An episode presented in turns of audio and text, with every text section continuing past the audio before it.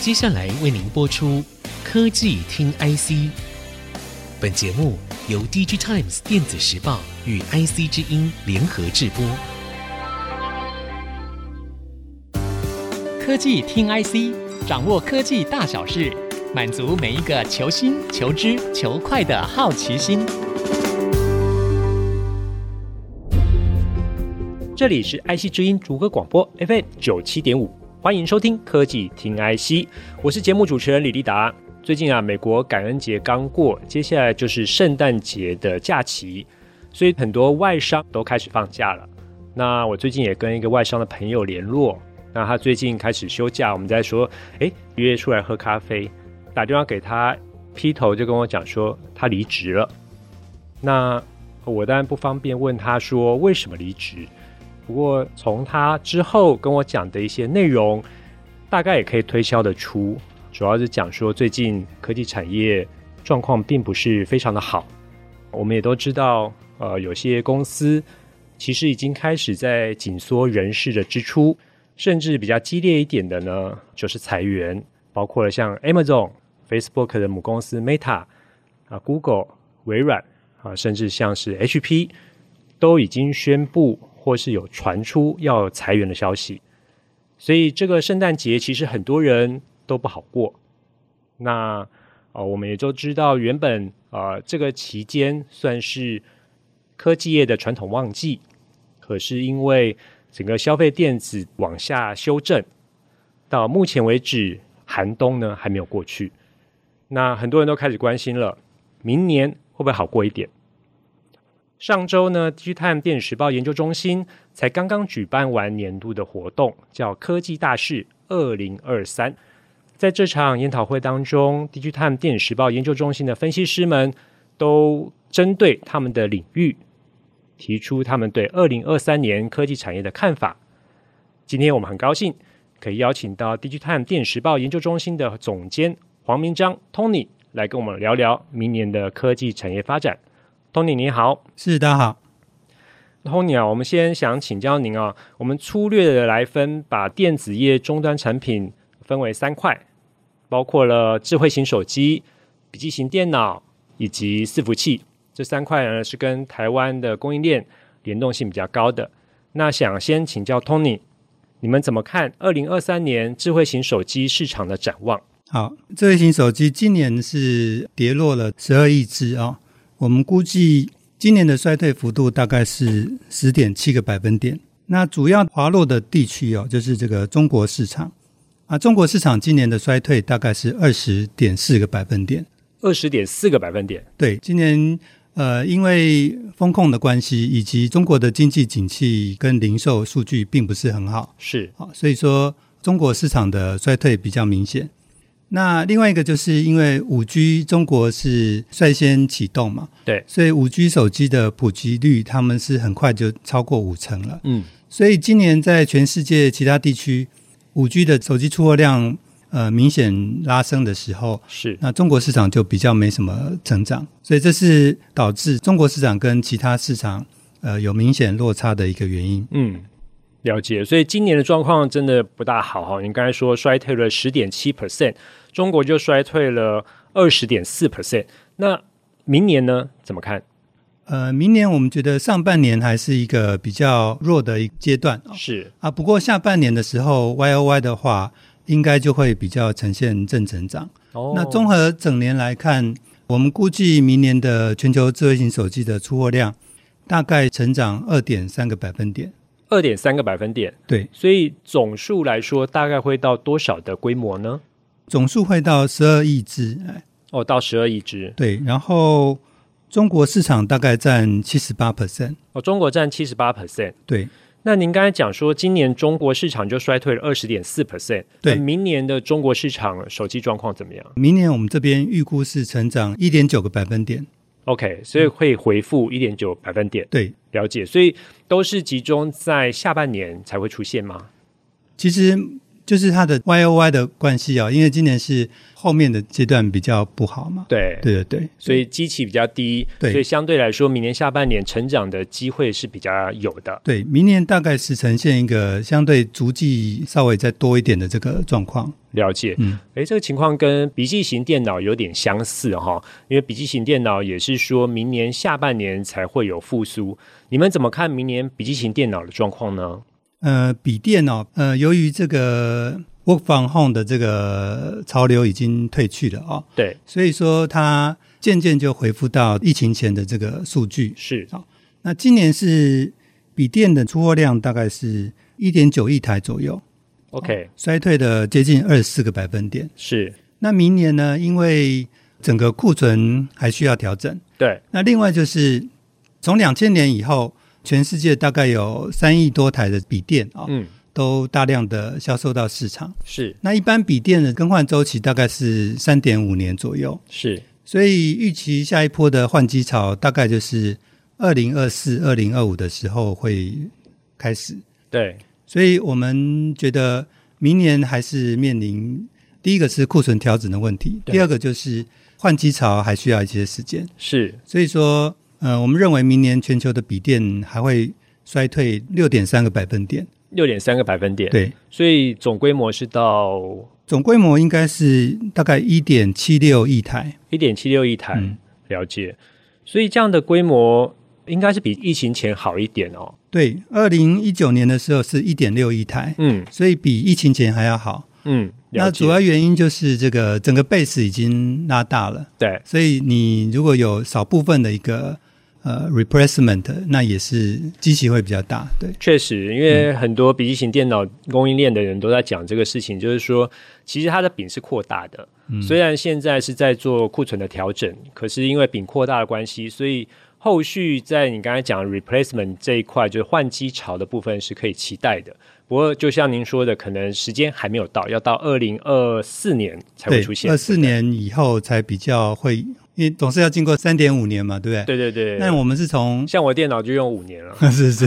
我们是从两千年才开始大量的买笔电嘛，对，所以你再加个三点五年，大概就是二零二三年的那个年年中的时候年，中就下半年之对后，最快也是这个时候。了解。那尤其现在笔电对一般人不是必需品嘛，所是以是是。呃有钱的话，可能就先出国去玩 啊，对，因为现在疫情之后解封哈，大家会比较希望说有一些实体的消费。对，现在就是实体的这个体验会比这个产品要来的高，确实，确对实对，所以因为很多很多东西就是我可能手机我不需要说每每两年三年就换，对，就是我看到真正规格有提升，我再来买。啊对，对所以整个 IT 的消费可能都会面临更换周期延长的这个问题。嗯，对，消费电子的更换周期会延长。对不过我们回过头来看一下伺服器，它不属于消费电子这一块的话，成长应该相对比较稳健哈。嗯、伺服器今年预估还是成长的，是，不过在第四季的时候，不管是呃 YOY 或者是 QOQ 都会呈现衰退。 OK，嗯，你说第四季的时候，今年第四季，那 OK 主要原因就是呃中国大陆那边的品牌业者企业方面的需求有降低。是那第二个就是中国，我们也知道有比较多的限制啊，比方说可能游戏不能玩超过几个小时啊，是类似这样。是是那这样其实也会限缩这些呃云端服务业者他们添购设备的这个意愿，因为我的我的算力或者是我的 capacity 就不用那么多了。嗯，所以中国的企业用跟这个大型云端业者用的 server 的需求量是有掉下来，那算是一个比较小的 down cycle。那我们预估明年的 server 市场，呃，应该还是成长的。明年还会成长，对，那幅度大概多少？幅度我们这边先抓四点五个百分点，主要原因就是北美的云端业者还是维持蛮高的这个营收成长率。嗯，像去年的话，平均大概是成长三十 percent。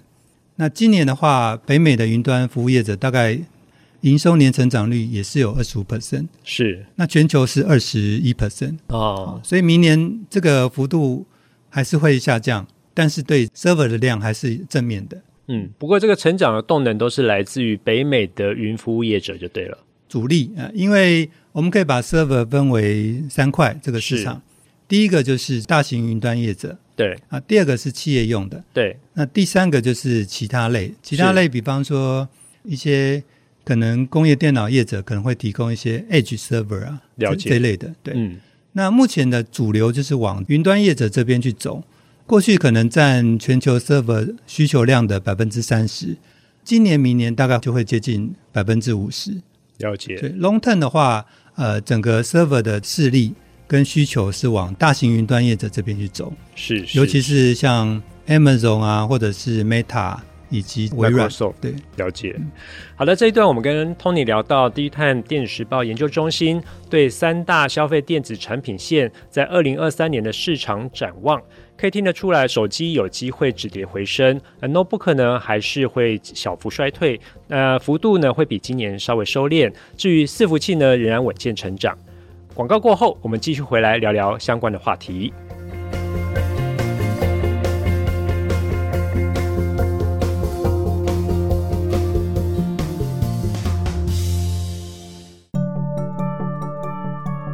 欢迎各位听众朋友回到科技听 IC，我是节目主持人李立达。我们的节目除了在 IC 之音官网 LD 可以听到之外，大家也可以上 Spotify、Apple Podcasts、Google Podcasts 以及 KKBox 搜寻科技听 IC，按下订阅，这样就不会错过每一集的节目了。好的，最近我们 DigiTime 电时报的研究中心才举办完年度的重要研讨会《科技大事2023》。由研究中心的分析师们提出他们对二零二三年科技产业的展望以及看法。我们今天也很高兴可以邀请到《地狱探电时报》研究中心的总监黄明章 Tony 来到现场，让我们科技听 IC 的朋友们也可以对明年的科技产业发展有一定程度的了解。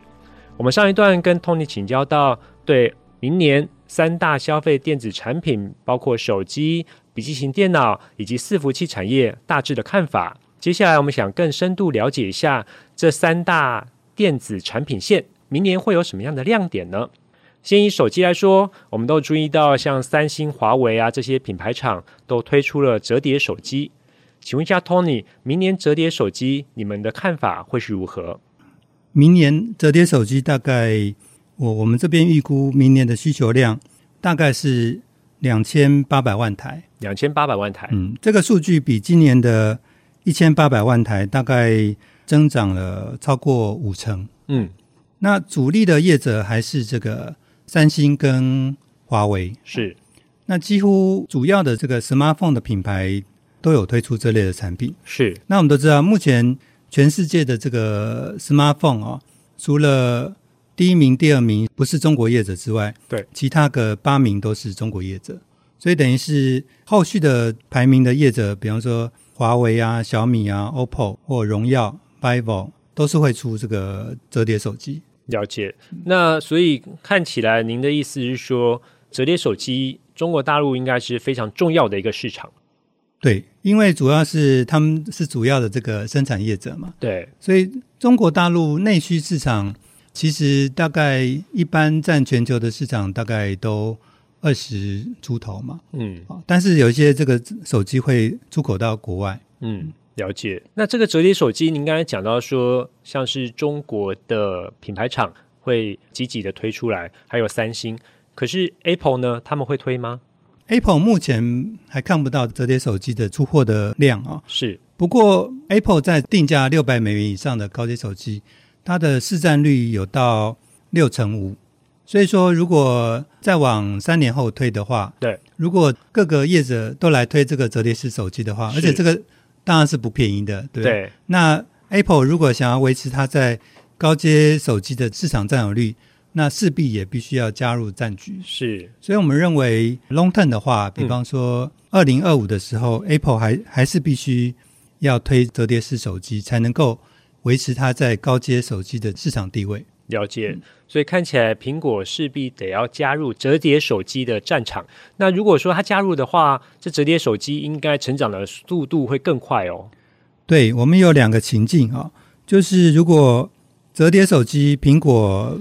以目前还假设没有加入的话，是那它今年的全球折叠手机是一千八百万只嘛，对，那二零二七年的时候大概是一点三亿只。是，但是呢，如果苹果加入的话哦，那这个数据会跳到一点八亿只以上。哦，对，就是一下就多了大概五千万只对的这个规模。对，所以我们觉得后面这个几率会比较高一点，大概嗯会到六成的几率。嗯，所以看起来折叠手机势必会很快的发展。对，那折叠手机的好处呢，第一个就是那个它的单价比较高，对，那第二个对台湾的业者而言，一个折叠手机需要两个驱动 IC 嘛，是所以也是对台湾相关的驱动 IC 业者有帮助。那联电又是全球手机驱动 IC 最大的晶圆代工业者，是哦所以对联电也是有一个正面的一个方向。嗯，而且就我了解，有些台湾原本做 notebook 的 hinge 的厂商，他们也有参与折叠手机这样子的 hinge 的设计跟制造，所以折叠手机发展对他们来说有很大的帮助。对，那尤其是呃，目前折叠手机需要的这个 OLED 的面板哦，那其实不止三星以及 LG Display，中国大陆的业者也有几家也在发展。京东方，对对对，嗯所以未来这方面的 capacity 应该是比较没问题。嗯，另外的话，我们还有最近有一个话题，就讲到说潜望式的镜头，好像苹果他们在明年推的手机会采用这样的镜头设计，对不对？应该只有最高阶的一款会用，是，那不过就是大家都说，目前的手机拍摄的画质会越来越接近单眼相机。那潜望式镜头，呃，基本上也是有帮助这方面的进展。那因为它就是我的这个望远镜头，它可以像过去的单眼一样，它比较有纵深哦，所以我看的视野或者是变焦会比较好。那目前很多都是光学变焦的倍数就没有那么高，所以说如果你要未来要把它当做单眼相机来用的话，这方面是必然的配备。了解。这个 Apple 真的是消费电子之王哈、刚才讲到说，折叠手机一有它加入之后，马上会跳升了五千万只以上哈、那像 Notebook 笔记型电脑部分也是这样哦。苹果之前是采用 Intel 的 X 八六处理器的架构，现在他们采用自己的设计的 ARM 架构的处理器，那也带动了整个 Notebook 在 ARM 架构处理器这边的成长。那你们看这个 ARM 架构处理器在 Notebook 这边的比重是不是会持续提高呢？嗯、我们用两千年做个基准点哦。那两千年的时候，那个 MacBook 总共的用 ARM 的这个 CPU 啊、大概呃两百二十万台。不过今年这个数据已经到达两千两百万台，两千两百万台、哦所以等于是呃苹果这方面是很很积极的在采用。是那我们预估到二零二五的时候，这个数据会变成两千六百万台。是所以是一个稳定成长的情况。那除此之外呢，高通它也在开发一个 ARM on Windows 的 CPU，是所以这个的数量虽然今年大概只有六十五万台，但是到二零二五的时候会到达三百四十万台，是所以整体的 ARM CPU 的这个量哦，在今年到二零二五年的时候，会从十二点七 percent 提高到十五点五 percent，所以算是有点打开了一些一些市占率。对，嗯，而且我们知道，好像联发科其实也很针对这个 ARM 架构处理器在 Notebook 这边应用，就是有很积极的在拓展哦。所以未来如果 ARM 架构处理器在 Notebook 这边有很大的发展的时候，对联发科来说应该有不少的帮助。那刚刚有提到手机啦，也提到了 Notebook，那伺服器的部分有什么样新的亮点吗？伺服器主要就是我们可以发现，伺服器是越来越贵了啊、是那今年全球的伺服器平均大概一台的这个单价大概超过八千美元。那主要原因就是这个 CPU 越来越贵，因为一个伺服器可能平均大概需要二点一个 CPU，那每个 CPU 大概是八百五十美元。呃，我们可以发现说，在笔电跟桌上型电脑，AMD 的这个 CPU 的单价都是比 Intel 要低的。对，但是在 server 这个市场呢，我们可以发现 AMD 的这个 server CPU 是比较贵的。反而比较高。对，我们可以看到，像二零二二年的话，AMD 的 server CPU 平均价格是一千零五十美元，那 Intel 的大概六百多美元，所以两个平均起来大概是八百多美元。是那这个数据会随着 CPU 的这个制程越来越先进啊、所以会单价会越来越高，嗯，平均每年会增加一百美元左右。会所以增我们加可以一预百期美元啊，说，二零二五年的时候，全球的 server 的这个 CPU 平均单价会提高到一千两百美元。所以说，呃，server 的产业的成长，一方面是量的增加，一方面就是整个单价也会提高。了解。嗯，这样感觉好像未来是大者恒大了，就是越有这个财力的人，这公司啊，可以拥有更多的 CPU，然后也可以有提供更多的算力了。对，就是 server 这方面，一方面 AMD 跟 Intel 还是主力的业者，是，但是 ARM 架构的这个 server 也会成长。嗯，那主要原因就是一般我们企业用的企业用的这个 CPU 啊、server CPU 主要就是 Intel 跟 AMD 两个在选嘛。对，但是呢，一般企业比较不会去选这个 ARM 架构的 server，是，因为 ARM 架构的 server 它的